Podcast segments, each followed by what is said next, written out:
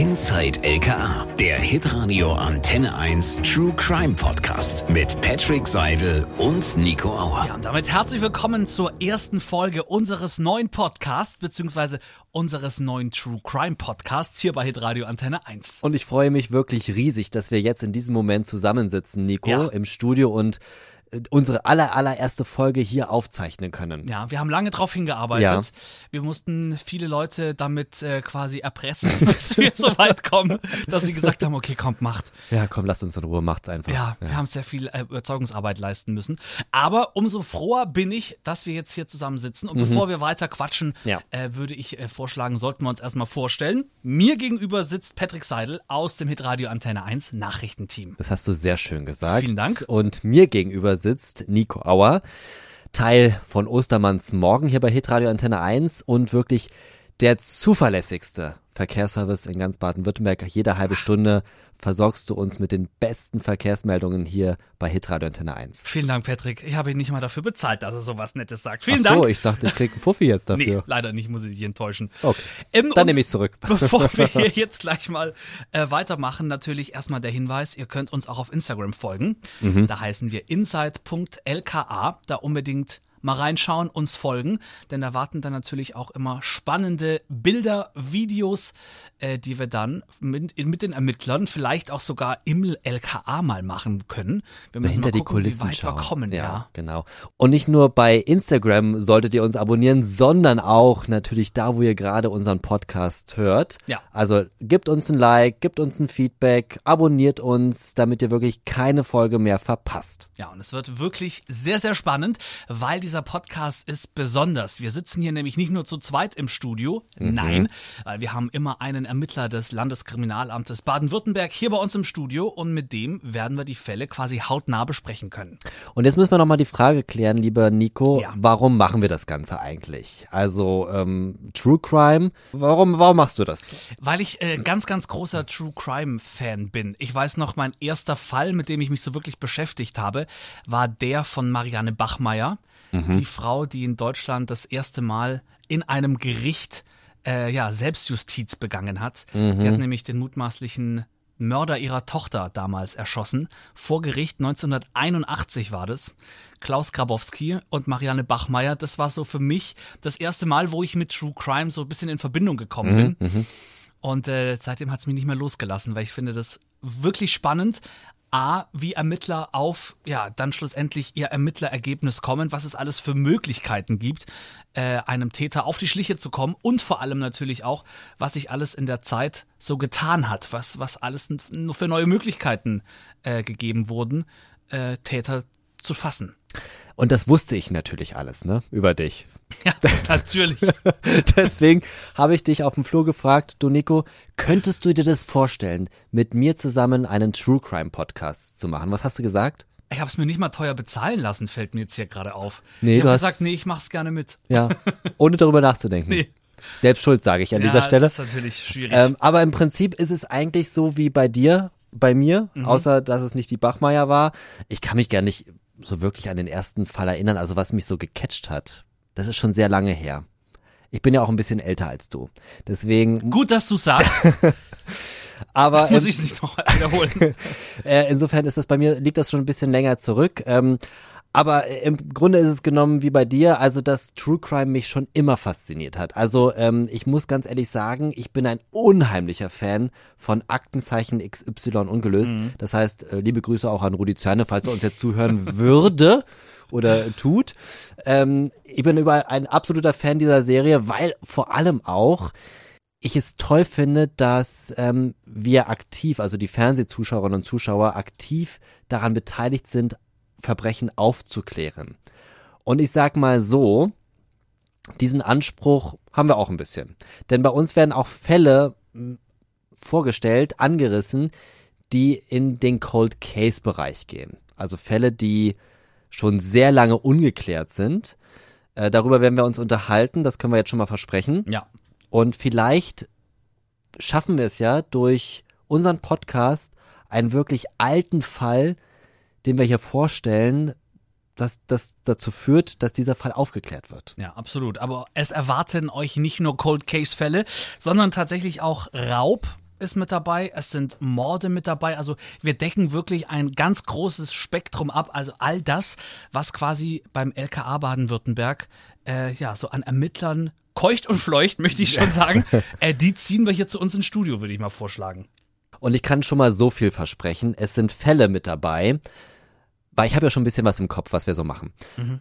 Und das sind Fälle dabei, wo man denkt, das passiert hier bei uns in Baden-Württemberg wirklich ja. oder das ist wirklich hier bei uns in Baden-Württemberg passiert. Also da zieht's einem auf gut Deutsch die Schuhe aus. Ja, tatsächlich. Und das ist noch milder ausgedrückt. Ich wollte gerade sagen, das ist noch milder ausgedrückt. Damit kommen wir nämlich auch zum ersten Fall heute. Und da muss man wirklich sagen, der ist an Brutalität kaum in Worte zu fassen. Es gibt dennoch drei Worte, die ihn praktisch sehr gut zusammenfassen, diesen furchtbaren Fall, der sich hier bei uns in Baden-Württemberg ereignet hat, und zwar im Rems-Murr-Kreis ermordet, zerteilt, einbetoniert.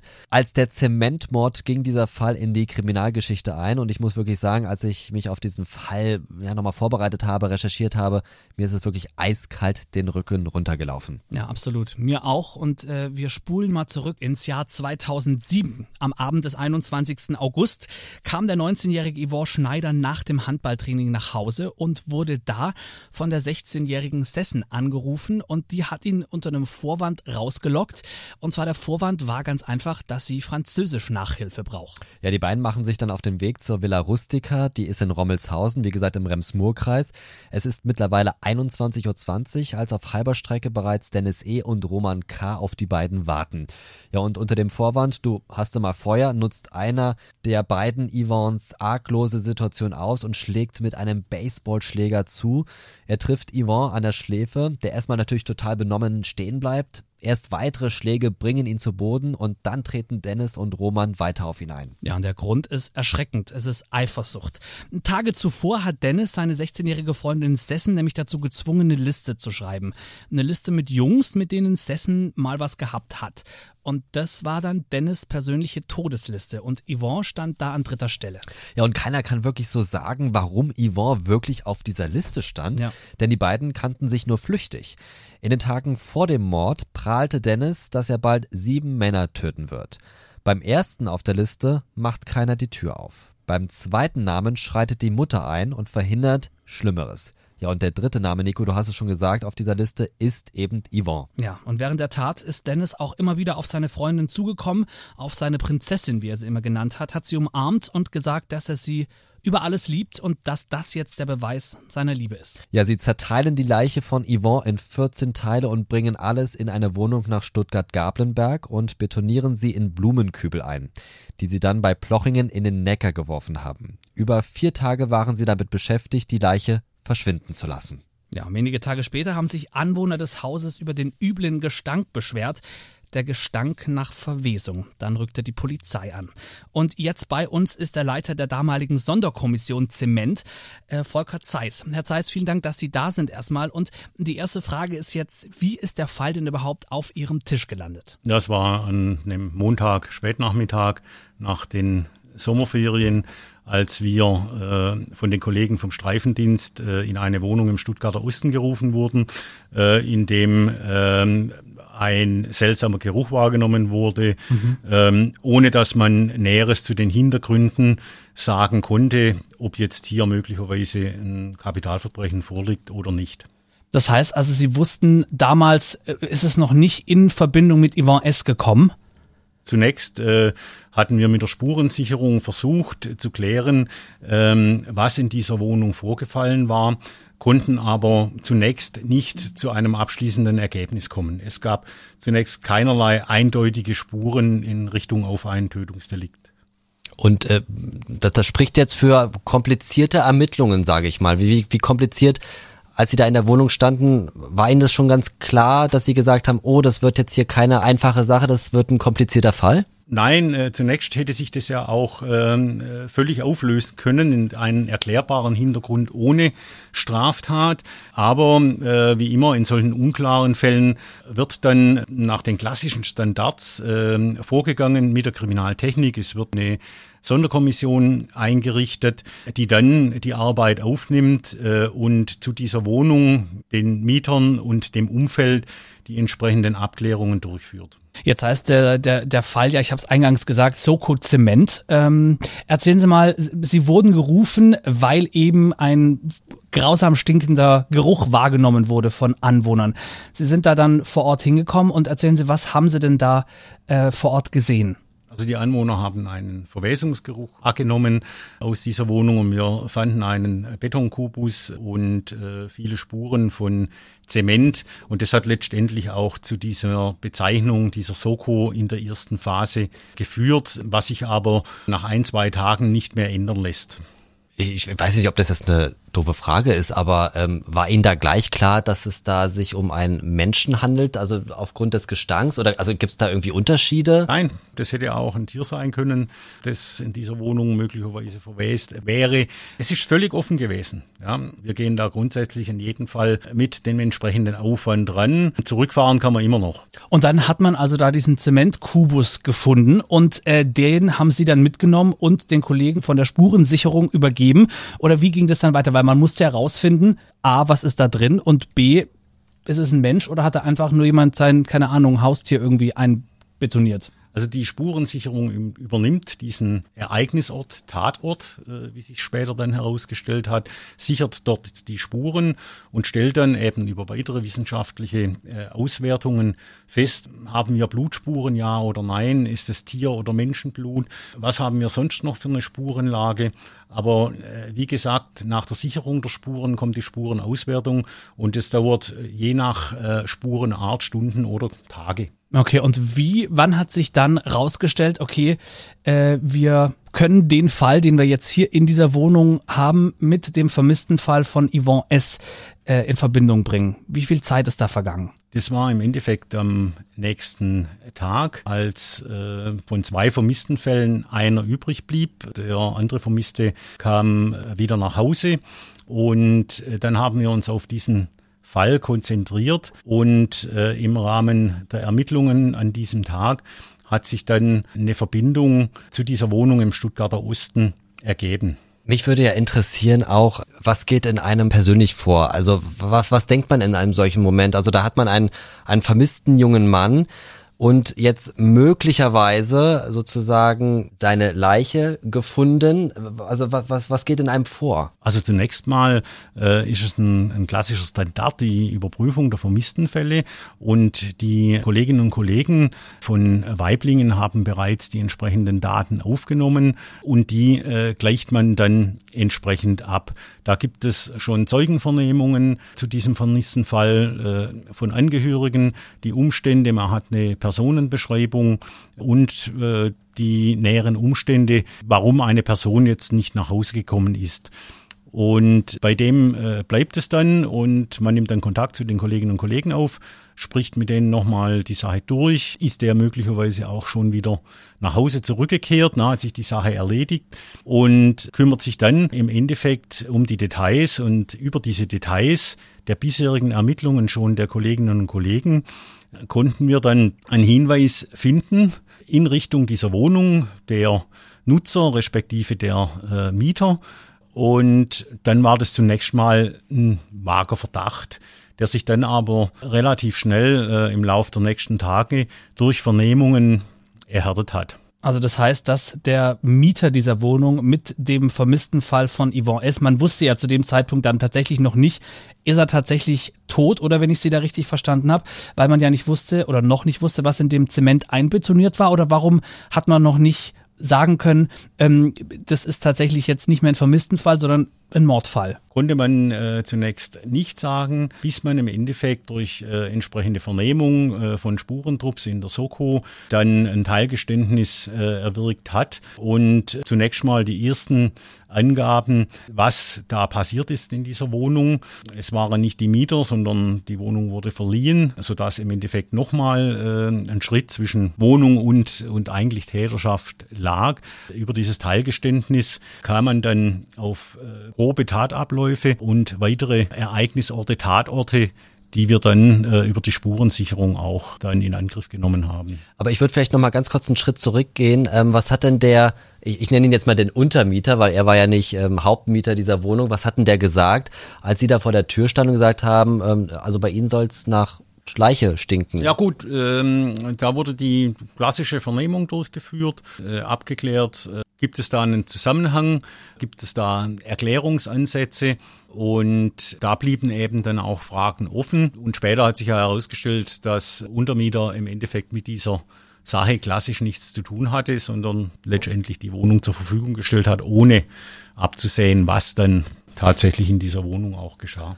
Achso, jetzt muss ich das nochmal nachfragen. Also wir hatten einen Hauptmieter, der wiederum hat die Wohnung vermietet an einen Untermieter, aber der hatte damit auch nichts zu tun. Oder habe ich das jetzt falsch verstanden? Genau. Da war eine Bekanntschaft da und äh, hat man die Wohnung überlassen und. Äh, also war es ein Unter-Untermieter dann? Ja, sozusagen, ja, okay. genau. Ja. Also über die detaillierten äh, ja, okay. weiß ich nur, nur, nur, fürs, nur für ein Verständnis jetzt, genau. weil das war jetzt ein bisschen ähm, irgendwie, musste jetzt also mal nachfragen. Im Endeffekt wurde diese Wohnung ein zweiter Haupttäter überlassen. Was dann geschah, äh, hat äh, von den eigentlich wohnungsberechtigten Mieter, Untermieter niemand was mitbekommen. Okay, das heißt also, wir haben äh, Stand jetzt die ähm, den den einen Betonklotz war es ja tatsächlich am Anfang ja. gefunden und äh, zusätzlich noch Blut, das dann vom Menschen äh, stammte.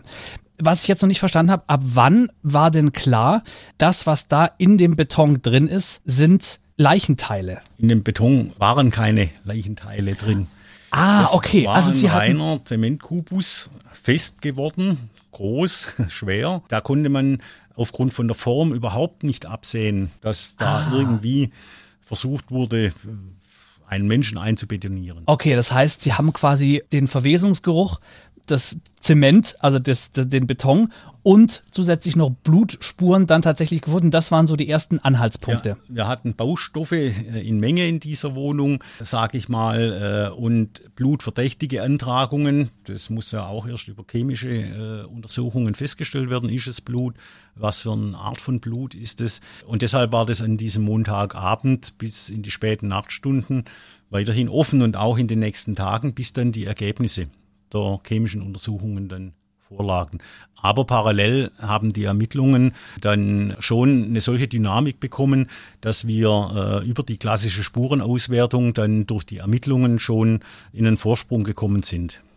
Aber was geht denn in einem Ermittlerkopf dann vor? Also wenn man jetzt sozusagen so eine Spurenlage hat, irgendwie Baustoffe in der Wohnung, äh, Zementkubus, Blut. Was, was geht, was, was geht da in so einem Ermittlerkopf vor? Also ist das so, so, so ein Puzzleteil, wo Sie sagen, ah, da habe ich ein ungutes Gefühl jetzt? Ja, war zunächst offen. Ne? Das mhm. war klassisch. Ich kann mich noch erinnern, wenn ich mit dem Leiter der Kriminaltechnik äh, gerätselt habe, ja, was haben wir jetzt hier eigentlich? Ja, mhm. äh, was tun wir weiter? Aber äh, dann laufen die Standards ab, dann werden die Puzzleteile Stück für Stück abgearbeitet. Das ist klassisches Kriminal, klassische Kriminaltechnikarbeit, um dann irgendwann an den Punkt zu kommen.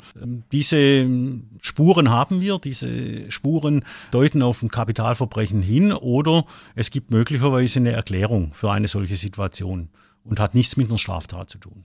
Und wann war der Zeitpunkt, wo Sie gesagt haben, so, jetzt haben wir hier nicht irgendwie ein, äh, ein Tier, der das einbetoniert worden ist oder was auch immer, sondern hier haben wir es tatsächlich mit einem Kapitalverbrechen zu tun? Also im, im Laufe des nächsten Tages, des Dienstages, hat sich das nach und nach durch die weiteren Ermittlungen ergeben über diesen vermissten Fall, dass da eine Verbindung da sein müsste. Und dann war klar, es geht in die Richtung. Allerdings alles noch unbestätigt äh, durch weitere wissenschaftliche Untersuchung der Spuren. Also das heißt, die Verbindung bestand dann zwischen dem vermissten Fall und der Untermieter vom Untermieter, der diese Wohnung aktuell bewohnt. Besser zwischen vermissten Fall und dieser Wohnung. Wobei da noch immer nicht klar war, äh, was hätte da geschehen sein können. Es war mhm, offen. Mhm, ja.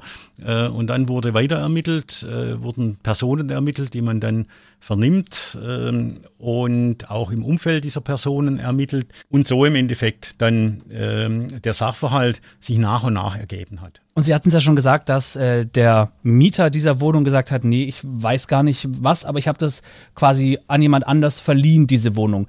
Aber dieser andere war nicht der vermisste Yvon S. Nein, Ah, der okay. hat überhaupt keine Rolle gespielt in dieser Anfangsphase und kam erst, wie gesagt, am nächsten Tag dann in den Fokus. Ja, dann haben im Endeffekt Vernehmungen äh, nach und nach ergeben, äh, dass es hier einen Zusammenhang geben muss. Und welchen Zusammenhang, welcher Zusammenhang hat sich dann da herausgestellt aus den Vernehmungen? Im Endeffekt führten die Ermittlungen dann äh, zu drei Personen, die aus, aus unserer Sicht mit diesem Verschwinden von ähm, Yvonne Schneider äh, zu tun hatten. Und ähm, die hatten wir dann ganz konkret überprüft. Und im Rahmen dieser Vernehmungen ergaben sich dann äh, weitere konkrete Anhaltspunkte, dass diese Verbindung tatsächlich besteht. Ähm, und letztendlich durch das Geschick der Kolleginnen und Kollegen, die die Vernehmungen durchgeführt haben, äh, eben auch Informationen zum Tatablauf. Und das hat sich dann aber tatsächlich im Lauf der nächsten Tage Stück für Stück über weitere Aussagen konkretisiert, weil sich keiner von uns natürlich in der Anfangsphase vorstellen konnte, was wird aus so einem Fall? Äh, das ist meistens so. Ja. Uns fehlen immer Informationen in solchen Fällen. Wir haben nie den kompletten Überblick über alles, was für uns wichtig wäre. Äh, und da geht es eben darum, durch Spurenauswertung von der Kriminaltechnik oder durch äh, Vernehmungen Licht ins Dunkel zu bringen. Es gibt ja unterschiedliche Täterinnen und Täter, sage ich mal. Wie ist, sind denn bei Ihnen die Vernehmungen abgelaufen? Also waren die, die, die Sie vernommen haben, eher ruhig, sachlich oder ist da auch jemand, sage ich mal, zusammengebrochen und ähm, hat Ihnen sozusagen unter Tränen alles offenbart? Wie, wie, wie muss man sich das in diesem Fall vorstellen? Nein, in diesem Fall war es eher so, dass äh, die, die ganzen späteren, auch konkreten Schilderungen zum Tatablauf sehr sachlich, äh, emotionslos äh, und auch äh, bis hin zu Gefühllosigkeit äh, von den Beteiligten dargelegt wurden. Im Endeffekt nehmen die mir das so, wie es gesagt wird. Ja, das wird ja niedergeschrieben, ja, oder aufgezeichnet, je nachdem.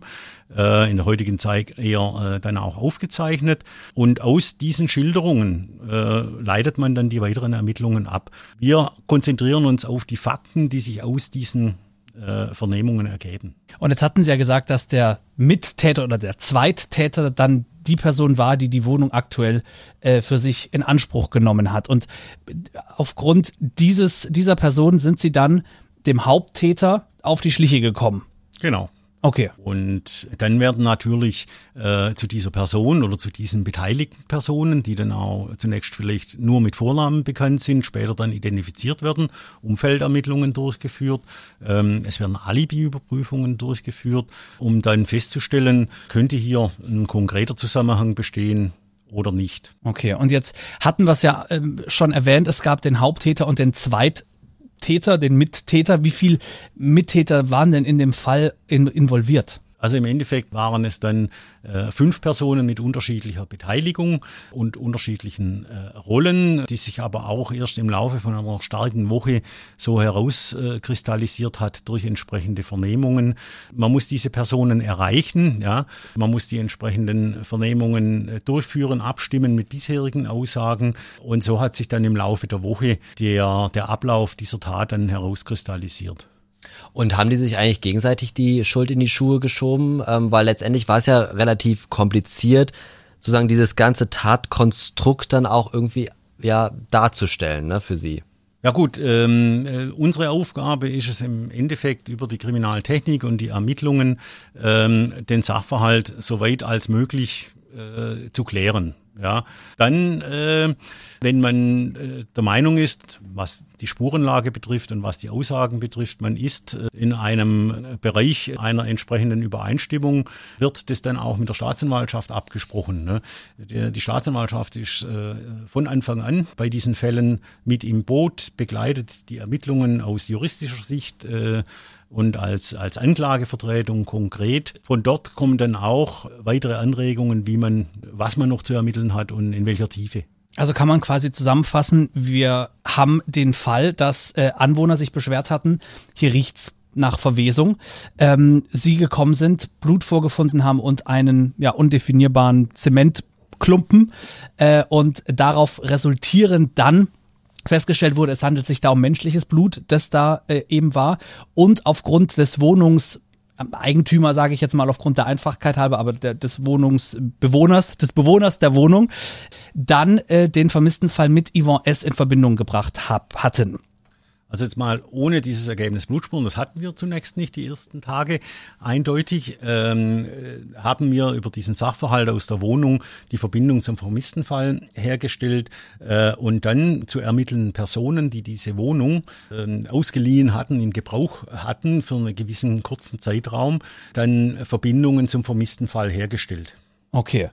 Und dann daraufhin dann fünf Tatbeteiligte ermitteln konnten, die sagen, wie, wie Sie gesagt hatten, das Ganze so recht emotionslos erzählt haben. Waren alle fünf dann tatsächlich emotionslos oder gab es dann auch tatsächlich äh, jemanden, der das Ganze auch bereut hat, weil emotionslos hört sich für mich jetzt gleich so an als kalt. Ja, kalt, als hätten die das nicht bereut, als wäre keine Reue da gewesen. Im Endeffekt war das in diesem Fall, sag mal, äh, besonders auffällig, äh, dass diese Schilderungen dann der, der Abläufe, wie sie sich später dann auch über die Spurenauswertung bestätigt haben, dann weitgehend, sag mal, äh, auf der Sachebene abgespielt haben, ohne Emotionen oder wie Sie jetzt äh, sagten, Zusammenbrüche, sondern ähm, das ist den Kolleginnen und Kollegen, die die Vernehmungen durchgeführt haben, dann auch besonders äh, nahegegangen, dass man eigentlich so ohne Gefühlsregung über diese Abläufe sprechen konnte. Wo findet denn eigentlich so eine Vernehmung statt? Also ich kenne das ja immer jetzt nur aus diesem Tatort, ne, wo die äh, Ermittler dann in einem kühlen Raum sitzen mit einem Tischchen in der Mitte und einer äh, äh, ja, Bürolampe mhm. und dann gibt's eine Glasscheibe. Ist das so in Wirklichkeit oder findet, wo findet sowas statt?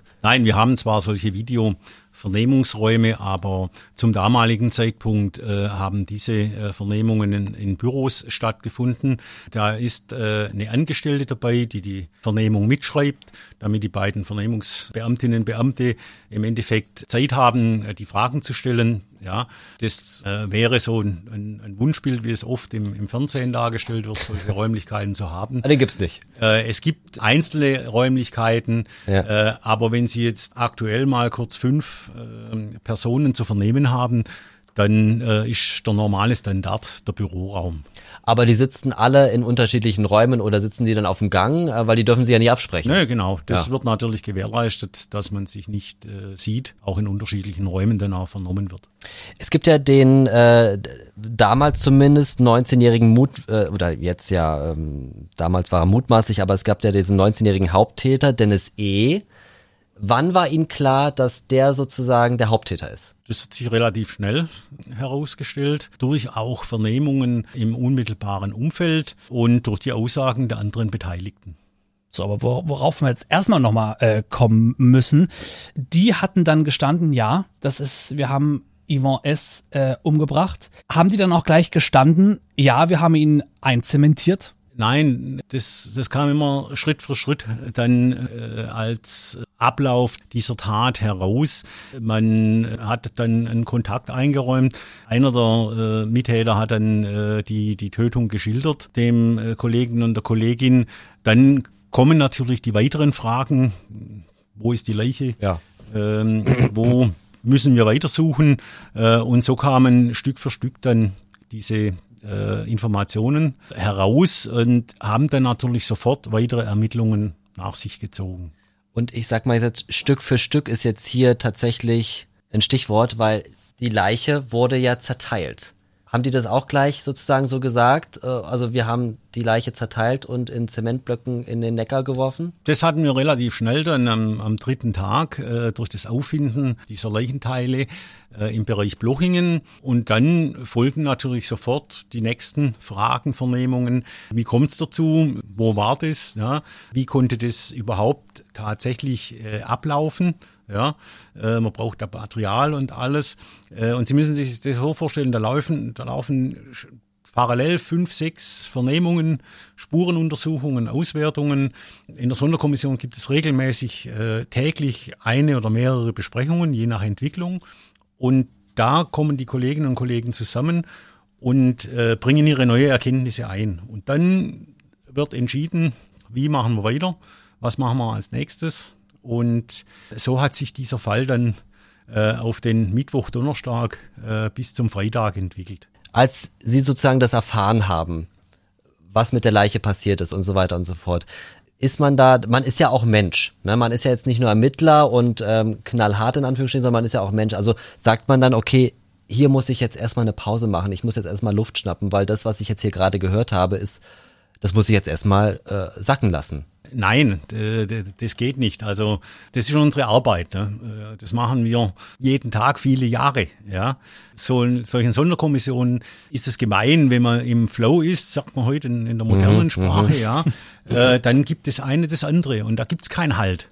Ja, und nachdenken. Ja. Ähm, man blendet alles Schreckliche aus und konzentriert sich auf eine Beweisführung, äh, auf eine Spurenlage, die festgezurrt werden muss, äh, objektiv.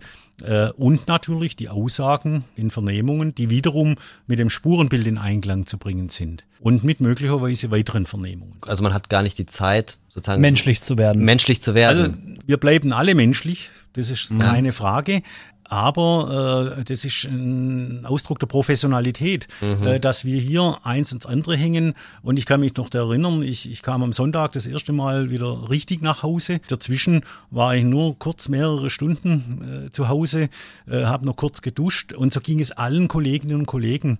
Äh, und erst am Sonntag kam man dann so langsam dazu zu rekapitulieren, äh, was war jetzt eigentlich alles? Ja, am Montag ging es sofort weiter, weil die Schule begann und wir mussten in die Schule dieses Geschehen versuchen äh, an die, die Lehrerinnen und Lehrerinnen und dann die Schülerinnen und Schüler zu vermitteln.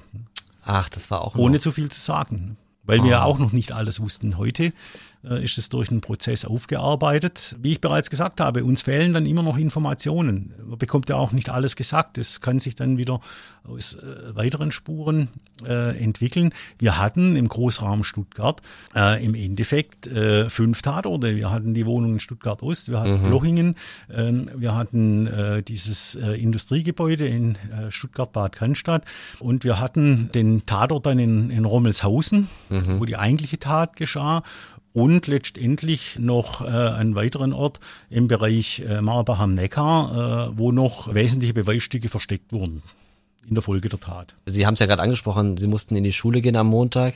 Äh, Lehrerinnen, Lehrer und auch Schülerinnen und Schüler informieren. Also wie macht man das? Also ist man da tatsächlich so komplett ehrlich, also so wie es jetzt, was Sie gerade wissen, oder versucht man das in irgendeiner Art und Weise dann zu verpacken, damit man halt, ja, nicht irgendwas auslöst, also auch psychisch. Also letztendlich ist ja schon unheimlich vieles bekannt gewesen durch die Medien, die ja dann auch sehr präsent waren während der ersten Ermittlungen. Ja, wir sprechen uns da auch mit der Staatsanwaltschaft ab. Was kann man sagen? Wie weit geht man?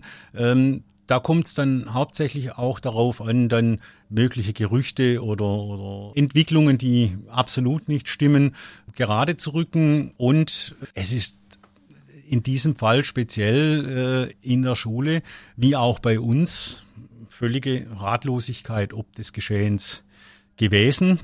Ja, und wir versuchen dann aus unserer Erfahrung heraus äh, den Lehrerinnen und Lehrern und äh, den Schülerinnen und Schülerinnen an die Hand zu gehen äh, für kurze Zeit. Wir vermitteln dann äh, Krisenintervention und äh, Notfallnachsorgedienst und kümmern uns dann aber auch wieder äh, um unsere Spuren. Wie sehr nerven denn wir Medien bei ihrer Arbeit? Weil, also ich, ich kann es ja aus meiner Warte erzählen. Also wir sind natürlich auch bedacht, so schnell wie möglich Informationen halt rauszutragen. Gesicherte Info Informationen natürlich. War ja auch ein, ein spektakulärer Fall oder ist immer noch ein spektakulärer Fall. Und äh, da wird dann natürlich recherchiert und ähm, auch natürlich im Umfeld recherchiert. Aber wie sehr nervt sie, schrägstrich behindert sie das gegebenenfalls auch bei den Ermittlungen? Also wir haben weitgehend seriöse Medien. Sehr gut. Die äh, grundsätzlich in solchen Sonderkommissionen von der Pressestelle der Polizei betreut werden. Die Kolleginnen und Kollegen der Pressestelle sind unmittelbar in der Sonderkommission mit angeschlossen und versuchen dann in Absprache dann mit der Justiz, mit der Staatsanwaltschaft, was können wir im Endeffekt von dem Sachverhalt weitergeben an die Presse äh, und was eignet sich noch nicht. Und das stellt oftmals natürlich äh, Medienvertreter nicht zufrieden, mhm. äh, weil wir Kann ich bestätigen. Äh, oftmals nicht viel sagen können, weil wir vielleicht auch noch gar nicht genau wissen. Das war in dem Fall auch speziell. Mhm. Ja? Wir konnten äh, zunächst äh, bestimmte Entwicklungen gar nicht darlegen, weil sie einfach durch die objektive Spurenlage oder durch weitere Ermittlungen noch nicht bestätigt waren. Von dem her gesehen hält uns da die Pressestelle der Polizei oder die Pressestellen den Rücken. Frei. Ja, aber so ganz geantwortet haben sie nicht auf meine Frage. Ich habe es gemerkt. Sie haben das so ein bisschen Also. Ich hab diese, diese Klischees aus dem Fernsehen können wir vergessen. So nach dem Motto Kamera wegdrücken oder Ja. hin und her beleidigen. Das ist äh, völliger Quatsch. Das Ermittlungsverfahren ist geheim. Ja, auch zum Schutz von Tätern und Opfer. Ja, muss man klar sehen, weil keiner am, Ende raus äh, weiß, worauf es rausläuft. Ja, und man will ja auch nicht jemand vorverurteilen ähm, oder in ein falsches Licht setzen. Ja.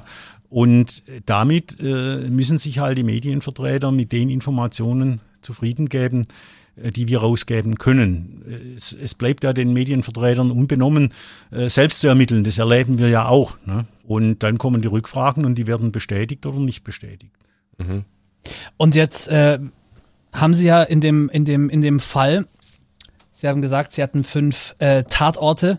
Sie haben die fünf Tatverdächtigen in dem Fall ja noch. Sie wurden ja noch nicht äh, rechtskräftig verurteilt. Und dann steht der Prozess an. Wie gehen Sie als Ermittler da ran? Ist es so ein, freut man sich darauf, auf so, ein, auf so einen Prozess dann, weil man weiß, jetzt geschieht Gerechtigkeit? Auch das ist ein, ein klassischer äh, standardroutinierter Ablauf. Ja. Der Sachverhalt äh, wird durchermittelt. Ja. Die Spuren, die man hat, äh, werden abgeklärt in engster Abstimmung mit der Staatsanwaltschaft. Alle Durchsuchungsmaßnahmen, Festnahmemaßnahmen werden ja über die Staatsanwaltschaft dann beantragt beim Amtsgericht. Äh, ein Richter äh, erlässt dann die entsprechenden äh, Maßnahmen äh, und dann wird der Fall äh, von einer Sachbearbeiterin, in diesem Fall um Sachbearbeiter, abgeschlossen. Ja, der Staatsanwaltschaft vorgelegt, dann kommt die Anklageschrift äh, und dann wird der Prozess angesetzt und kommt äh, zur Verhandlung.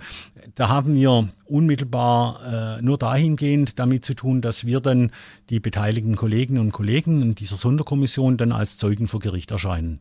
Und dann ist der Fall aber äh, in juristischer Hand und wird dort äh, bis zum Urteil dann im Endeffekt äh, weiter bearbeitet. Ich würde jetzt mal noch auf kurz eine andere Sache zu, ähm, zu sprechen kommen. Nee, wobei eigentlich nicht, sondern es geht in Richtung Prozess und Unschuldsvermutung. Sie haben es ja gerade gesagt. Ähm, weil ich das immer oft erlebe, auch in den sozialen Medien, weil die Leute oder die mutmaßlichen Täterinnen, Täter werden im, im Internet sehr schnell vorverurteilt. Also da ist das Urteil ja schon gesprochen bei einigen. Jetzt haben wir in diesem Fall haben wir ein Geständnis oder mehrere Geständnisse. So, Sie haben das sozusagen erwirkt, dieses Geständnis. Ähm, wir haben aber immer noch die, die rechtliche Situation des mutmaßlichen Täters bzw. der Täterin und bis zu einer Verurteilung gilt ja weiterhin die Unschuldsvermutung. Wie schwer ist es sozusagen für Sie, mit allen Sachen, die Ihnen vorliegen, also Geständnis, äh, Beweislage etc. pp., immer noch sozusagen den Grundsatz zu wahren, es gilt die Unschuldsvermutung. Ist das schwer? Ja gut, also ich habe vorher den Begriff Teilgeständnis verwendet und wir äh, verwenden auch keinen äh, Begriff Geständnis. Das würde ja bedeuten, wir haben alle Informationen, wir wissen alles. Das haben Sie nach meiner Berufserfahrung nie. Ja, und anhand dieser Beweisführung, Spurensicherung äh, und Vernehmungen ergibt sich ein Bild, ein Verdacht, der konkret wird, der dringend wird. Daraus äh, entwickelt sich dann ähm, äh, entwickelt sich die weiteren Maßnahmen der Staatsanwaltschaft, die letztendlich zu einer Festnahme führen. Und auch bei Staatsanwaltschaft und Gericht gilt eben äh, bis zur Verurteilung äh, diese Unschuldsvermutung. Aber wenn entsprechend konkrete Beweise äh, vorliegen, dann ähm, ist es schon klar, in welche Richtung es geht. Ne?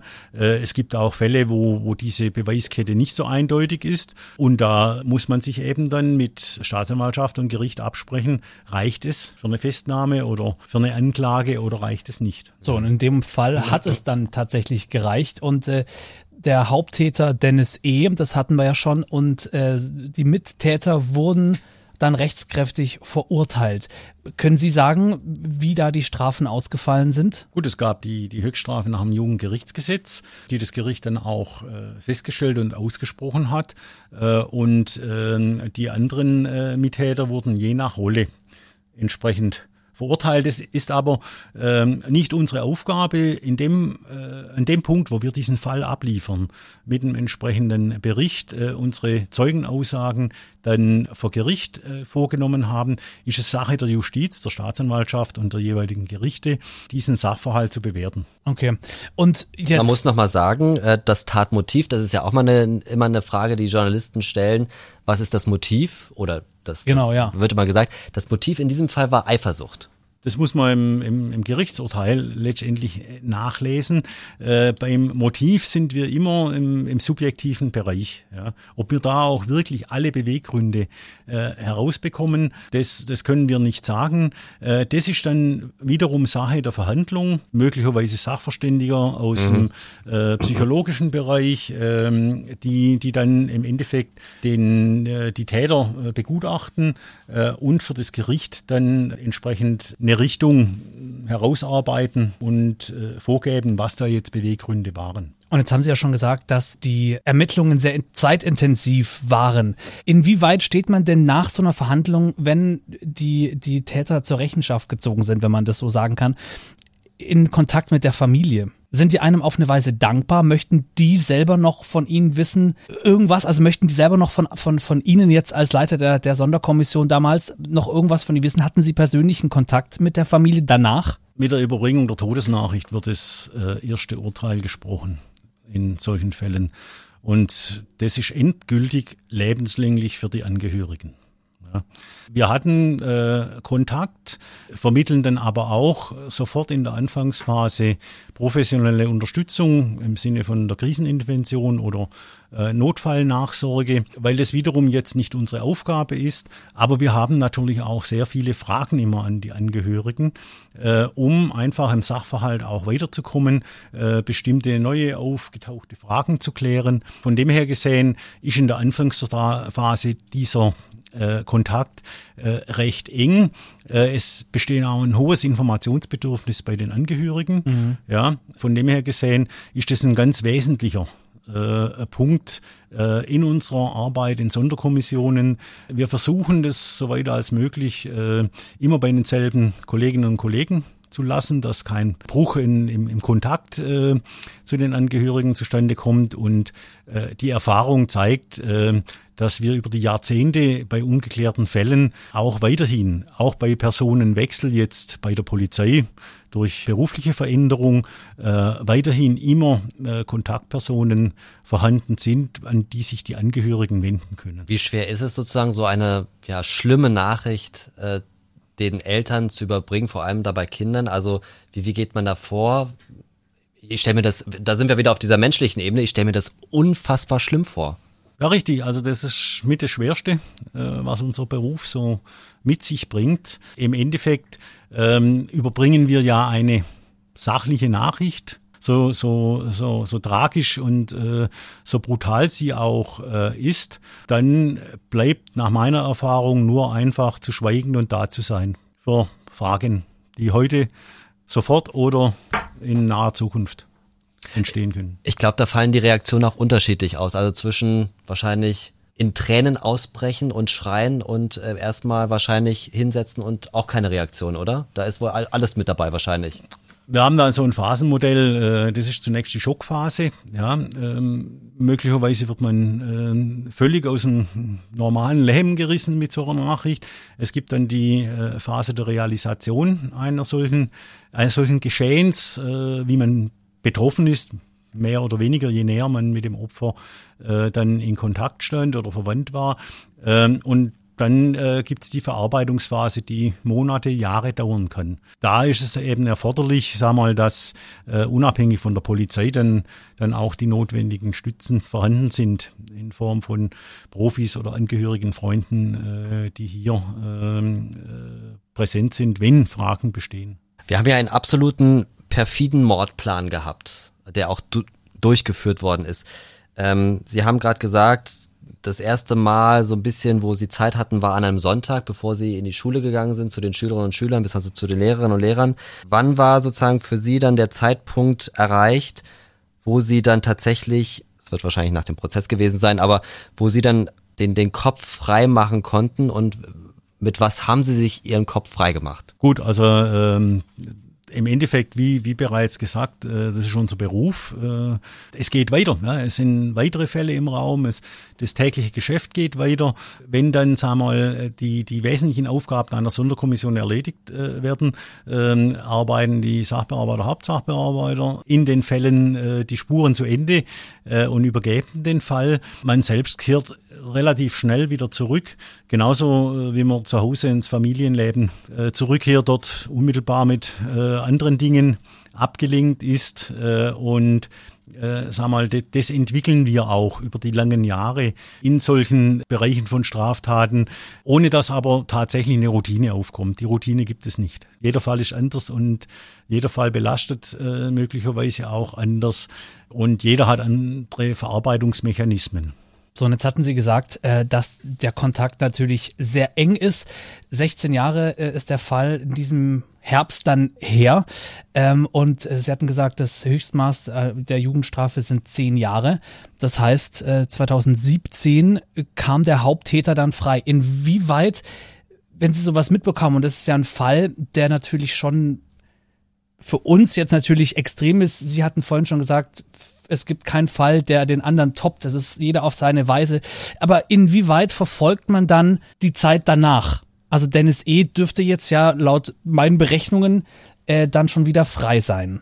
Beschäftigen Sie sich damit? Wie, was, wie geht der Täter danach vor? Oder wie kann ich mir das vorstellen? Also ich bin jetzt 35 Jahre äh, im Bereich Tötungsdelikte tätig und alle Täter, insbesondere aus der Anfangsphase in den 80er, 90er Jahren, sind alle wieder auf freiem Fuß. Lebenslänglich heißt ja 15 Jahre. Ja, äh, es sei denn, es gibt besondere äh, Umstände aus justizieller äh, Sicht. Sehr wohl verfolgen wir diesen Fall natürlich ähm, in der weiteren Entwicklung. Aber das ist dann nicht mehr unser Aufgabengebiet, sondern das von anderen Behörden, respektive äh, der Justiz. Mehr darüber hinaus beschäftigen wir uns dann nicht mit dem Fall. Und wie sieht der Kontakt mit der Familie aus? 16 Jahre, wie gesagt, jetzt dann her. Haben Sie noch Kontakt mit der Familie?